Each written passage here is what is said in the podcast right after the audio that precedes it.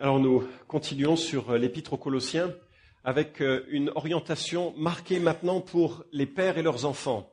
Enfin, c'est comme ça que le texte euh, l'oriente, mais c'est bien entendu euh, pour tous ceux qui sont jeunes. Alors là, je vous laisse par contre définir les critères.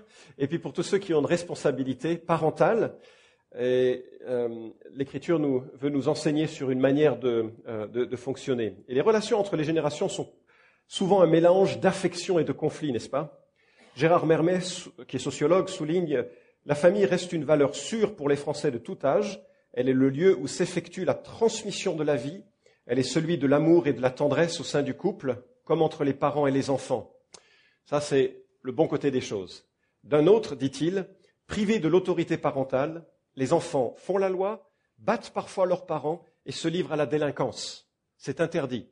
Enfin, ça c'est moi qui rajoute. Alors, euh, de Rousseau au docteur Spock, de Freud à Skinner, il y a des théories nombreuses et contradictoires qui cherchent à, guider les parents dans, dans leurs tâches.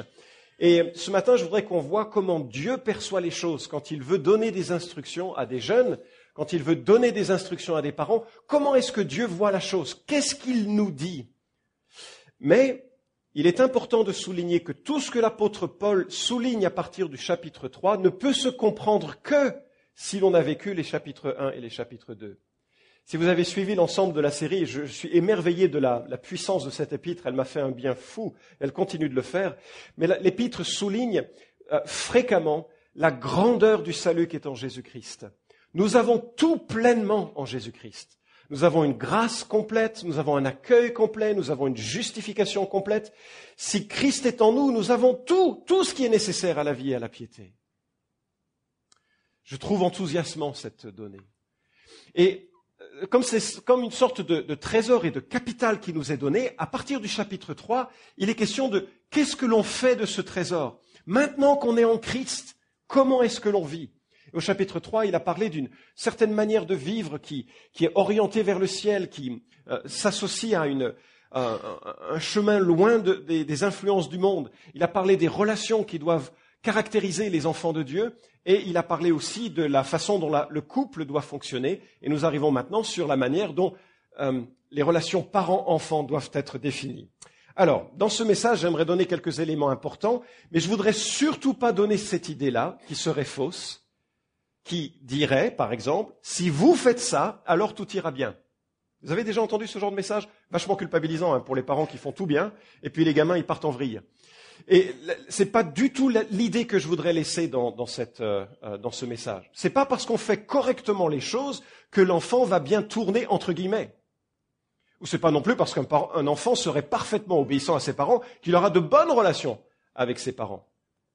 Il y a un texte euh, assez fondamental en, Ézéchiel 18, mais ça me semble important de précéder le message par cette mise en garde. Ézéchiel 18 dit la chose suivante. L'Éternel m'adressa la parole et me dit, Qu'avez-vous à répéter ce proverbe dans le pays d'Israël? Les pères ont mangé des raisins verts, mais ce sont les dents des enfants qui en sont abîmées.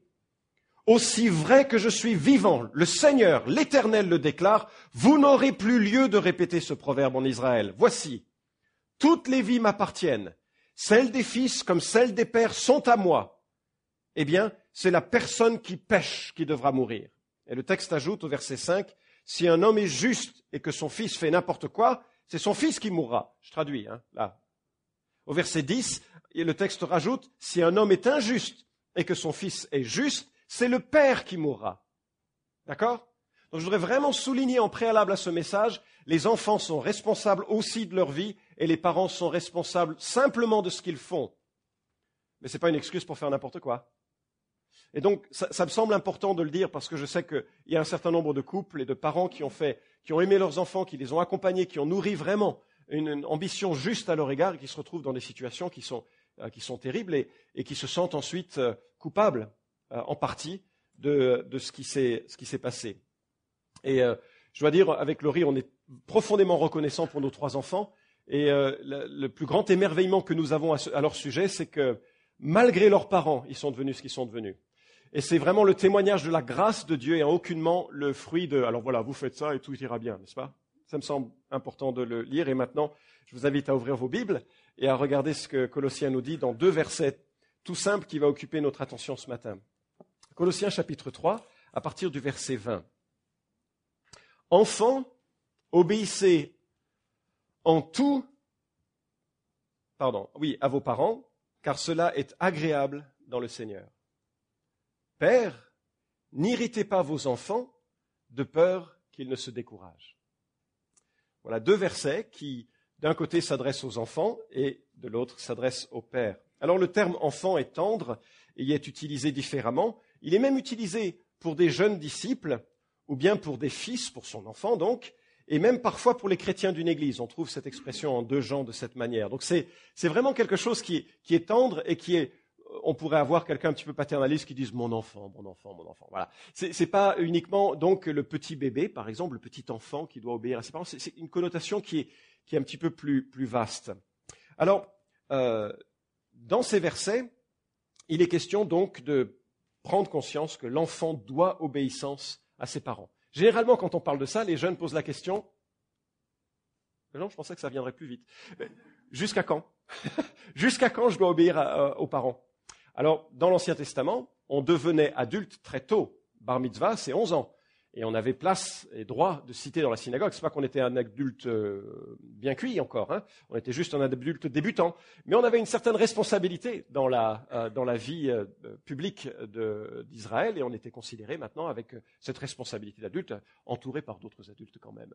Alors, ça dure aussi longtemps que ça doit durer probablement déjà jusqu'au mariage, ou bien jusqu'au moment de l'indépendance, ou jusqu'à ce qu'on ait la capacité de réaliser euh, les choses de façon suffisamment sage pour prendre son envol. Euh, en même temps, le lien jeune-parent, parent-jeune, dure à jamais, n'est-ce pas? Quand vous lisez les proverbes, les proverbes sont adressés par un, père qui écrit à son fils, mais vu les, les problématiques qu'il évoque, sexualité, business, euh, toutes ces choses-là, c'est vraisemblablement pas un ado. Hein c'est quelqu'un qui, enfin, l'ado, c'est même une formulation récente, ça n'existait pas dans le temps de la Bible. C'est vraisemblablement quelqu'un qui, qui est mûr dans la vie et qui va garder un regard respectueux sur son père, sur sa mère, et qui va réfléchir à la manière d'orienter sa vie. Et Dieu établit très tôt dans la Bible que les enfants doivent obéissance à leurs parents. Vous connaissez probablement les dix commandements.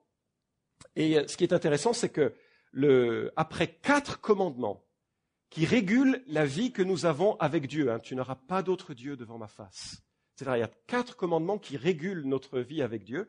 Le cinquième commandement, qui est un peu au milieu donc, hein, pas tout à fait, mais un peu au milieu, c'est celui qui euh, euh, nous dit d'honorer son père et sa mère.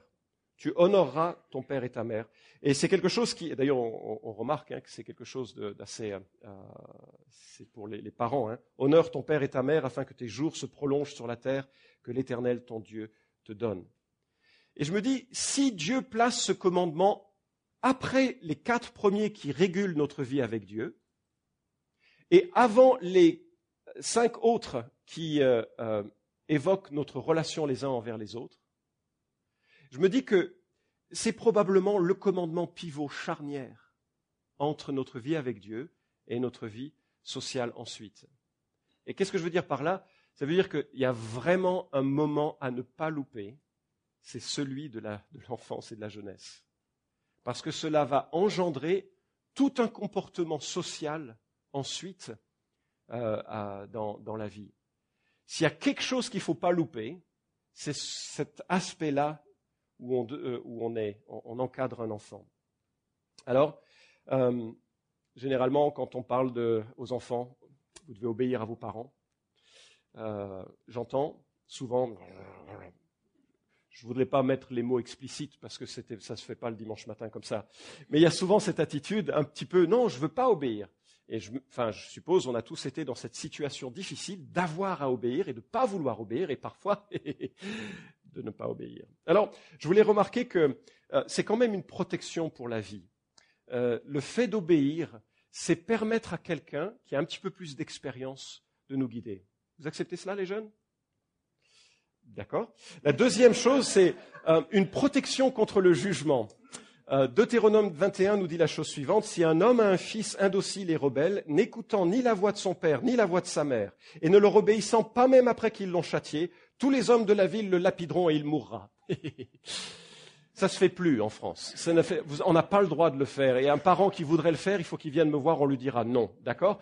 Mais il y avait quand même l'idée que c'était grave de, lever la main contre son père ou contre sa mère, de s'opposer, d'être un rebelle euh, euh, manifeste contre ses parents. L'obéissance est source de protection. Et puis, troisièmement, c'est source d'humilité et d'apprentissage. Quand j'accepte d'apprendre en obéissant, je reconnais que j'ai encore plein de choses à apprendre. Et ce commandement est nécessaire parce que nous naissons très conscients de notre importance, n'est-ce pas? Regardez, on naît et puis on s'occupe de nous à merveille, généralement, généralement, la plupart du temps. Et donc on grandit en pensant qu'on est le centre du monde. Et alors, quel déconvenu plus tard? On n'est pas le centre du monde. Deuxièmement, c'est important de donner un cadre parce que, et d'entendre ceci, c'est que c'est parce que euh, l'enfant est capable de désordre. Je sais que Rousseau a marqué la pensée en disant l'enfant c'est un peu comme une page blanche, et puis c'est la société qui va écrire dessus. Mais la Bible dit l'inverse. La Bible dit que nous avons une nature pécheresse héritée d'Adam, rebelle naturellement. Et donc ce n'est pas une page blanche que nous avons, c'est un, c'est un marbre qui s'oppose à toute écriture. on est endurci loin de Dieu naturellement. Et on a besoin donc euh, euh, d'apprendre un certain nombre de choses. Et puis c'est aussi quelque chose qui éduque dès le début à euh, s'occuper de personnes, ou à pas s'occuper de personnes, mais à regarder d'autres personnes comme étant, comme ayant un vis-à-vis de, de, une posture en quelque sorte d'autorité. Alors quand quand je pense à ça, je, crois que les jeunes, vraiment, vous êtes encouragés. Non, Dieu exige de vous d'avoir une posture et une attitude d'obéissance. Vous n'êtes pas obligé d'être d'accord avec tout ce que vos parents disent. Être d'accord, ça n'a rien à voir avec l'obéissance. Et vous pouvez manifester votre désaccord en disant, en fait, je ne suis pas d'accord vraiment pour X raisons et discuter de ça selon les âges. Hein. Pas à deux ans, pas à trois ans, pas à cinq ans, mais après. Mais de pouvoir discuter selon, selon les âges, mais à un moment donné, d'accepter devant Dieu que quelqu'un prend la responsabilité de la direction de, ma vie et le temps que je devienne adulte, le temps que je sois indépendant, le temps que je sois euh, autonome, et, eh je vais accepter cette autorité. Je vais accepter cette posture, cette attitude de, confiance et d'obéissance. Et, je vais faire le choix de le faire. Quand je regarde les, euh, définitions un peu de soumission dans l'Écriture, je vois que très souvent c'est associé avec la confiance en Dieu. Dieu est la source de toute autorité. Et si Dieu a supplié le cœur de tyran comme Nebuchadnezzar, il saura aussi plier le cœur de parent, n'est-ce pas? Et donc, quand je suis dans une situation où je dois me soumettre à d'autres, je dois admettre que Dieu a son plan par cette autorité qui est sur l'un ou sur, l'autre. Bien entendu, ce n'est jamais un martyr. Hein. un enfant n'obéit pas à, ses parents lorsque ses parents lui demandent des choses qui seraient injustes, contraires à Dieu, contraires à la morale ou contraires au bon sens. Toute autorité dans l'Écriture est une autorité déléguée, elle n'est jamais indépendante. Dieu seul a l'autorité suprême, il délègue une autorité aux parents, les parents doivent la gérer correctement, et s'ils la gèrent de façon immorale, erronée, violente, il ne s'agit pas de rendre un enfant martyr. Ce n'est pas cela dont il est question. À un moment donné, il faut dire euh, qu'il faut obéir aux hommes plutôt qu'à Dieu et chercher l'arbitrage, soit de la justice, soit éventuellement, si c'est mineur, l'inverse. Merci. Il faut d'abord obéir à Dieu plutôt qu'aux hommes. Ça va mieux comme ça? J'ai eu une longue semaine à l'IBG. Les étudiants étaient difficiles. Non, c'est pas vrai. En plus, c'est pas vrai. Merci. Euh, merci de la, reprise. Et donc, euh, il, est, vraiment euh, important de, réaliser le cadre que, Dieu pose.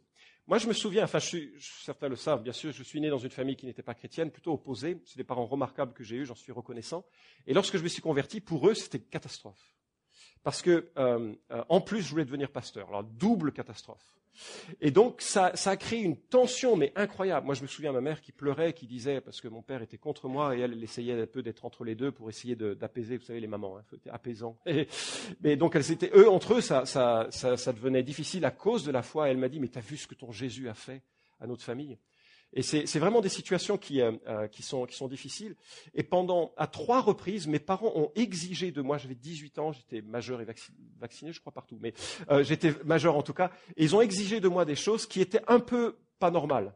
C'était un peu un exercice d'autorité, quoi. Mais je me suis dit, voilà, je suis chrétien maintenant, Et malheureusement, les commandements s'appliquent à moi. Non, je, suis chrétien maintenant et donc je dois obéir à mes parents. Et j'ai choisi d'obéir dans ces trois occasions, même si c'était, franchement, c'était pas très juste. Je le dis pas comme pour me vanter, c'est une des rares fois où ça a bien marché dans ma vie. Il y a des tas de fois où j'ai besoin de me repentir. Mais ce qui s'est passé la chose suivante. C'est ce que je voudrais vous encourager, vous qui êtes jeunes et qui peut-être dans des situations un petit peu difficiles avec vos, parents. C'est que la troisième fois, mes parents m'ont euh, pris à part, les larmes aux yeux, et ont dit OK. On sait que ta foi, elle est solide, ça te regarde, ça te concerne, et, euh, et nous, on l'aura jamais cette fois, on la veut pas. Mais on a réalisé que tu n'étais pas contre nous, maintenant tu fais ce que tu veux avec, euh, avec ta vie, avec ta foi. Et finalement, ce que j'ai réalisé, c'est que l'attitude, le choix volontaire de se soumettre et de respecter ses parents, même si je ne l'ai pas fait avec sourire en disant oui, papa, j'ai dû grincer des dents, mais même malgré ce manque, cette déficience dans ma volonté de le faire, j'ai choisi de le faire et ça a eu un résultat positif dans notre relation. Donc, ceux qui sont jeunes, euh, euh, l'exigence de l'obéissance n'est pas des hommes, elle est de Dieu. Enfants, obéissez en tout à vos parents et remarquez comment euh, l'Écriture le dit, car cela est, cela est agréable dans le Seigneur. L'obéissance est quelque chose qui plaît à Dieu, c'est quelque chose que Dieu peut honorer dans votre vie. C'est quelque chose que Dieu peut faire fructifier ensuite. Il n'y a aucun général qui n'a d'abord été soldat. On apprend à obéir et ensuite on apprend de là à conduire. Et puis, la deuxième remarque qui est donnée dans ce texte est donnée au verset 21, Père, n'irritez pas vos enfants de peur qu'ils ne se découragent. Alors bien sûr, si les enfants doivent obéir, les parents, eux, doivent conduire. Alors c'est une version raccourcie que nous avons ici. En Éphésiens, la, version est un petit peu plus longue sur l'exigence familiale qui, est donnée. Mais euh, il, est, souligné ici l'importance des parents, ou des pères particulièrement, de donner un cadre à la famille. C'est triste de voir des pères qui sont totalement laxistes. Regardez en Élie, en 1 Samuel 2.12 et 2, 22 à 24. Les fils d'Élie étaient des vauriens, ça commence bien, il ne connaissait pas l'Éternel. Verset 22, il était fort âgé et il a appris comment ses fils agissaient à l'égard de tout Israël. Il a appris aussi qu'il couchait avec les femmes qui s'assemblaient à l'entrée de la tente de la rencontre et il leur dit Pourquoi faites-vous de telles choses? Car j'apprends de tout le peuple vos mauvaises actions. Non, mes fils, ce que j'entends dire n'est pas bon. Vous poussez le peuple de l'Éternel à la transgression ces gens-là, ces garçons, enfin, je ne sais pas quel âge, ils avaient, ils étaient prêtres, ils devaient respecter les offrandes, ils prenaient les meilleurs morceaux pour eux-mêmes plutôt que, enfin, euh, et, avant même la consécration, et puis ils couchaient avec les femmes qui venaient adorer. Et Élie, qui était un petit peu en charge de l'ensemble, il leur dit c'est pas bien. Vous savez ce que c'est un père comme ça? C'est un père qui va frustrer ses parents s'il l'a fait toute sa vie comme ça. C'est pas étonnant que les enfants tournent mal. Un père doit donner un cadre, il doit donner un cadre sans pour autant irriter. Alors, le terme irriter a parfois une, euh, le verbe a parfois une connotation positive, comme encourager, euh, mais ici, il s'agit plus d'exciter, d'aiguiser, d'irriter donc. Alors, quand mes enfants étaient petits, je leur ai demandé euh, qu'est-ce qui facilitait leur obéissance? Vous savez ce qu'ils m'ont répondu? De toujours donner le pourquoi des règles imposées, de les respecter aussi pour qu'ils voient ce qu'elles respectent, et de ne pas rire à leurs dépens, même si l'humour et la bonne humeur rendaient le respect plus facile. Je trouvais que c'était pas mal comme, comme remarque. Je ça, je me suis noté pour un jour quand je prêcherai dessus. C'est vraiment d'excellents conseils. Et je, pensais à d'autres domaines où les pères peuvent irriter leurs parents, euh, leurs enfants. La domination. Un père qui est un tyran ne sait pas ce qu'est un père. Par exemple, Jacob dans l'Ancien Testament s'est soucié de l'état de santé et de la faiblesse de ses enfants pour adapter euh, son pas à la vitesse de déplacement de l'ensemble. Il était conscient des fatigues et des situations de sa famille. Un deuxième euh, acte gravissime, ce serait le favoritisme. Un père qui a des favoris dans ses enfants crée des problèmes.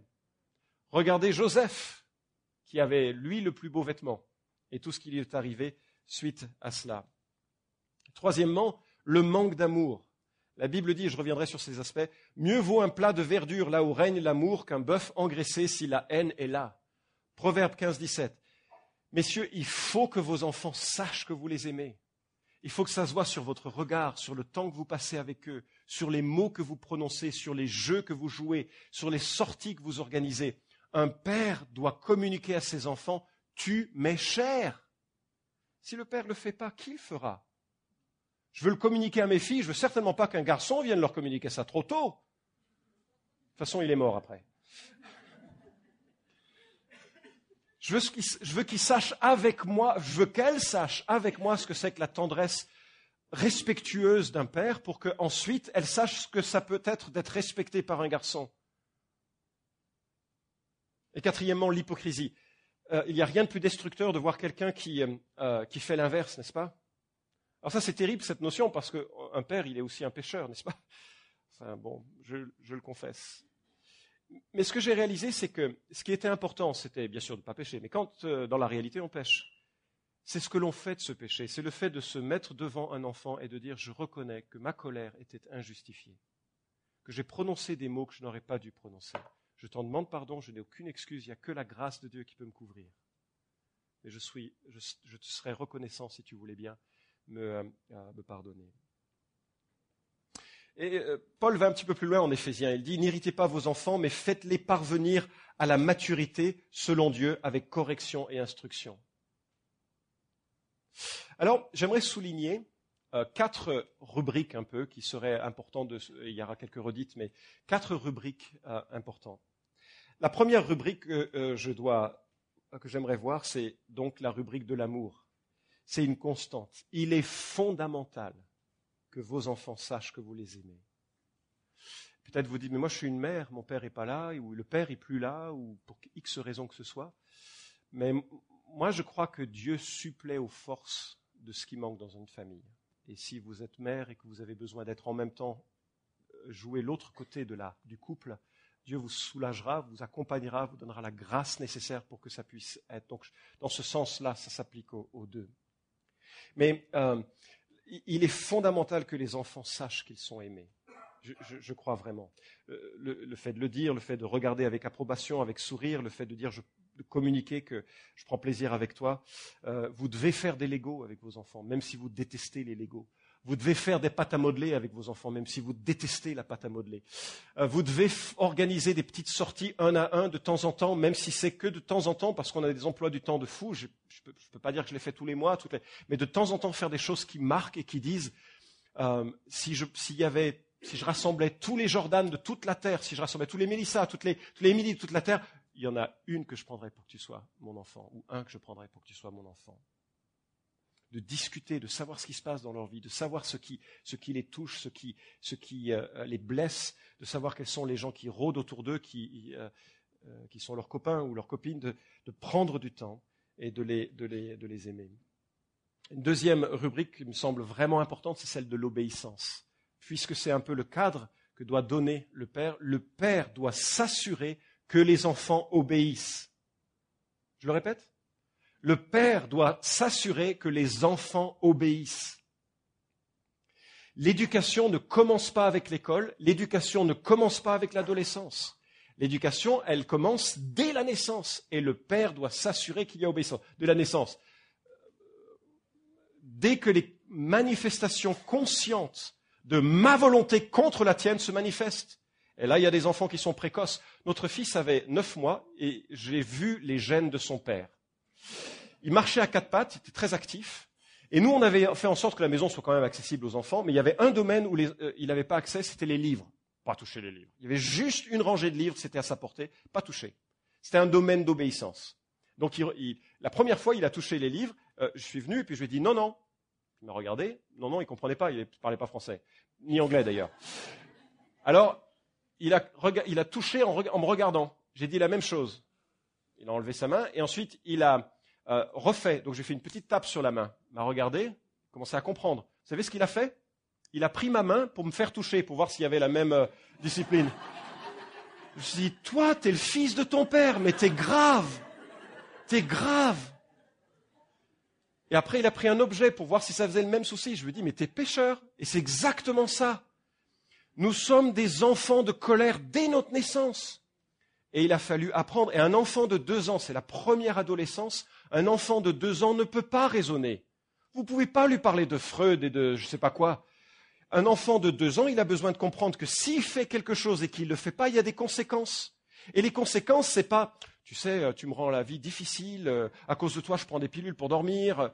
Il comprend pas ça. il a besoin de conséquences, et je crois la seule conséquence qui puisse être valable sont des conséquences qu'il ressente. Alors je sais que sur les questions de la fessée, il y en a qui sont vraiment contre, il y en a qui sont vraiment pour. Je fais partie de ceux qui sont vraiment pour. Mais je vais vous expliquer ce que je veux dire par là. En aucun cas un acte de violence. En aucun cas une réponse rapide. Un père ou une mère qui voit son enfant faire une bêtise ou désobéir et qui lui donne une claque, ce n'est pas cela. Ça, c'est de la violence.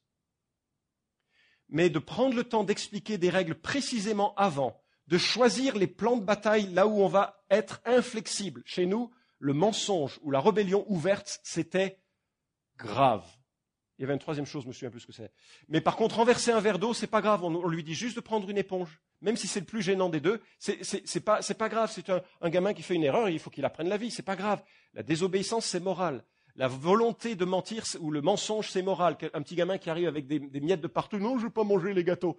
C'est un choix moral qui est fait. Et là, ce que l'on faisait, c'est qu'on prenait l'enfant, on le mettait à part, on lui disait, voilà, papa, il t'aime beaucoup, il t'avait demandé ceci et, euh, tu ne l'as pas fait n'est-ce pas? Tu es conscient de ce que tu as fait Ou je lui demande qu'est-ce que tu as fait? Tu avais compris que papa avait dit ça? Et puis je dis à cause de ça, je suis obligé de te donner une réprimande que tu puisses comprendre. Et je le mettais sur mes genoux. On prenait une cuillère en bois parce que la main c'est pour la tendresse, c'est pas pour quelque chose qui est. Euh, euh, et puis on, donnait une fessée qui n'était pas une fessée violente, mais qui était un acte dont il pouvait se souvenir comme étant c'est associé à un mauvais comportement. Et certains enfants c'était plusieurs fois par jour, d'autres, on l'a fait peut-être cinq fois dans toute une vie. Mais l'obéissance doit être apprise. Et évidemment, on n'enseigne pas l'obéissance par la discipline d'un enfant de 2 à 5 ans de la même manière que l'on fait avec un enfant de 11 ans. Un préadolescent, on ne l'humilie pas par une fessée. Il y a des conséquences différentes. Au fil des âges, les choses changent. Mais un père qui ne discipline pas ses enfants est un père qui prépare des monstres qui ne connaissent plus les règles avec les profs, qui ne connaissent plus les règles dans les rues, qui ne connaissent plus les règles de société. Un père doit donner un cadre. D'ailleurs, c'était simple, quand c'était euh, Laurie qui donnait le cadre, ça se passait avec le sourire. Et on a réalisé, bon, on a eu un enfant qui était assez, je le dis avec, il le dirait, hein, donc je le dis en toute liberté, je, parle rarement de nos enfants, mais on a eu un, euh, notre aîné était particulièrement peu malléable, on va dire. Enfin, voilà, on va le dire comme ça. Et donc, euh, euh, quand c'est Laurie qui appliquait une discipline, c'était toujours avec le sourire pour Jordan. Alors on a réalisé que je devais apporter un petit peu de structure à la chose, on va dire la chose ainsi. Et, c'est important que les pères placent les limites en sachant ce qu'est l'enfant qu'il a en face. D'autres enfants, vous les regardez, ils ont compris et ils se sentent, mais ils se liquéfient à l'intérieur. On va pas faire plus. Les choses sont comprises. Bon, il ne faut pas que ce soit de la manipulation, n'est-ce pas? Je connaissais un, enfin non, j'ai lu le témoignage, c'est Dobson qui parle de ça, d'un père qui disait toujours à ses enfants, si jamais tu t'arrêtes pas, je te jette par la fenêtre. Au bout de la millième fois, le gamin, il regardait, parce qu'il l'avait jamais jeté par la fenêtre. Heureusement d'ailleurs, c'est punissable par la loi, n'est-ce pas? C'est indigne d'un père. Alors, ce qu'il a, seulement le problème, c'est que son enfant devenait de plus en plus libre de toute contrainte. Il faisait tout ce qu'il voulait, et chaque fois, le père se mettait dans des colères monstrueuses. Si tu t'arrêtes pas, je te jette par la fenêtre. C'est joli, refait une fois encore. Et un jour, il a compris ce qui se passait, parce qu'un frère lui montrait un peu dans l'écriture qu'il fallait peut-être donner un cadre un petit peu plus strict, avec des conséquences vraies, c'est des conséquences fausses. Et un jour, c'était euh, Noël, il y avait beaucoup de neige, et ils étaient au rez-de-chaussée, chez des amis. Euh, et, donc, il a sorti la même chose et puis il a réalisé, zut, maintenant il faut que je sois conséquent avec mes actes. Alors il a ouvert la fenêtre, il l'a jeté par la fenêtre, dans la neige. Et ils se sont mis à rire, parce qu'évidemment, avait, enfin, ils se sont mis à rire, et puis après, le père, il a demandé pardon, parce qu'il avait souvent dit des choses qu'il ne suivait pas. Il dit, à partir de maintenant, je vais faire attention de donner des règles précises et des conséquences précises, et si jamais tu franchis euh, ces règles précises que je t'ai données, il y aura des conséquences que j'ai annoncées. Proverbe 22.15 nous dit La stupidité est attachée au cœur de l'enfant, le bâton de la correction l'éloignera de lui. Proverbe 29.15 Le bâton et la réprimande donnent la sagesse, mais le garçon livré à lui-même fait honte à sa mère. Alors je sais, il ne s'agit pas de bâton qui tape, hein, comme ça. Je ne parle pas de ça, mais d'appliquer paisiblement, sans colère, avec explication, avec ensuite un câlin qui est souvent refusé, ce qui est normal, avec ensuite des choses, des phrases mythiques du style ça me fait plus mal à toi qu'à toi, les gamins qui vous rappellent ça à 15 ans en disant n'importe quoi, hein. mais quand même, qui disent quelque chose de, ces règles. Bref, le fait d'avoir ce cadre-là, ça permet de ne pas irriter les enfants, parce que l'on est juste dans les règles préalables, qui sont définies, et on est juste quand on les applique. Et vous savez quoi? Un enfant qui a des cadres, il est sécurisé. Euh, Dobson cite l'expérience qui a été faite dans une école où ils ont enlevé toutes les, euh, euh, toutes les barrières de la cour de récréation. Les enfants ne jouaient plus dans la cour, ils jouaient tout près des, des profs, des, des maîtres et des maîtresses. Pourquoi? Parce que sans ce cadre-là, il n'y a pas de sécurité. Et messieurs, vous donnez un cadre, et mesdames, vous donnez un cadre dans le contexte de la discipline d'un enfant. Troisième rubrique, euh, le rubrique sexualité.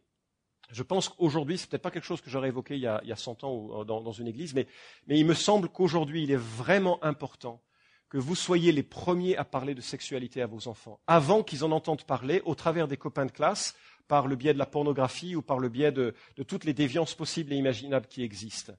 La sexualité est une chose bonne. Il n'y a pas besoin d'en parler mal, il y a besoin d'en parler à sa juste place. Le père pour les garçons, la mère pour les filles.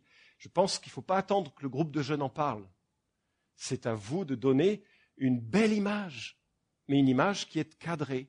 Les relations sexuelles sont un cadeau de Dieu que Dieu donne dans le cadre du mariage. Et, euh, c'est une bonne chose.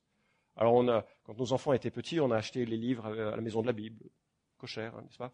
Avec euh, euh, adapté à l'orage. On a parlé et on, allait aussi loin qu'ils voulaient aller et on discutait de ces choses. Mais je voulais qu'il y ait ce rapport sur ces questions pour pas que ce soit un sujet tabou et que si c'était un sujet tabou, ils en parlent dans leur classe avec leurs copains et que leur éducation soit totalement foirée. Vous savez comment ça se passe aujourd'hui dans le monde, vous savez combien on a de la peine, nous tous, à, vivre et à gérer toute cette manière de vivre qui nous est proposée. C'est important que ça commence tôt, c'est entre vos mains, messieurs les parents. Et puis enfin, dernière rubrique, la rubrique des petits jobs de la responsabilité. Je pense qu'on apprend très tôt à développer des responsabilités. Je pense que c'est un domaine où on a failli souvent et où euh, peut-être on, on ferait les choses un peu différemment, mais de donner un cadre à un enfant pour qu'il sache qu'il peut contribuer utilement à une famille, à un foyer, à la société, et que c'est chouette. C'est pas une contrainte. Enfin, si, c'est une contrainte, mais c'est chouette aussi. Ça permet à tous de, vivre. Je vais conclure. Mais je voudrais conclure avec un, aspect. Vous avez remarqué qu'on n'a pas parlé d'éducation chrétienne, n'est-ce pas? C'est un petit peu plus présent en Éphésiens 6.4. Vous, pères, n'irritez pas vos enfants, mais élevez-les en les corrigeant et en les avertissant selon le Seigneur. Ce n'est pas notre texte de Colossiens. Mais dans le texte d'Éphésiens, il est dit selon le Seigneur. Et dans l'Ancien Testament, il est question vraiment d'inculquer à ses enfants la parole de Dieu. Alors, je me dis, pourquoi est-ce que Paul, il n'en parle pas aux Colossiens? Pourquoi est-ce que Paul n'en parle pas? Peut-être parce que c'est une telle évidence. Peut-être aussi parce que tout le monde sait que Jésus a béni les petits-enfants et que pour lui, un petit enfant, c'est magistralement important. Moi, je vous suggère une, autre piste par rapport à Colossiens, c'est qu'on transmet à ses enfants ce qui nous est très cher. Et donc, si notre vie avec Christ nous est chère et précieuse, elle est publique et visible devant nos enfants, vous savez quoi? Ils vont le voir, ça va susciter des discussions, et c'est l'occasion pour nous de toujours inscrire la discipline de la vie familiale sous l'angle de la grâce. Un enfant qui pêche et qui est repris, il a besoin de la grâce de Dieu. Quel merveilleux moment de dire, non pas, jamais, de dire si tu pêches, méfie-toi. Ça, c'est du légalisme. Mais de dire parce que tu pêches, tu as besoin de la grâce de Dieu comme ton Père. Moi aussi, je suis pécheur. Parce que tu as péché, tu as besoin de te blottir dans les mains et dans les bras et près du cœur d'un Dieu qui est mort à la croix pour que tu sois pardonné. Un enfant doit réaliser que euh, euh, l'amour et l'engagement de leurs parents est permanent et il en va de même de, Christ. Et je vous invite à terminer avec la lecture d'un livre, pas ce matin, euh, Un berger pour son cœur de Tripp. S'il y a un livre à lire sur l'éducation des enfants, c'est celui-ci, un berger pour son cœur. Je vous encourage vivement, même si vous n'êtes d'ailleurs pas encore euh, père ou mère, c'est une très bonne éducation préalable à la question. Prions.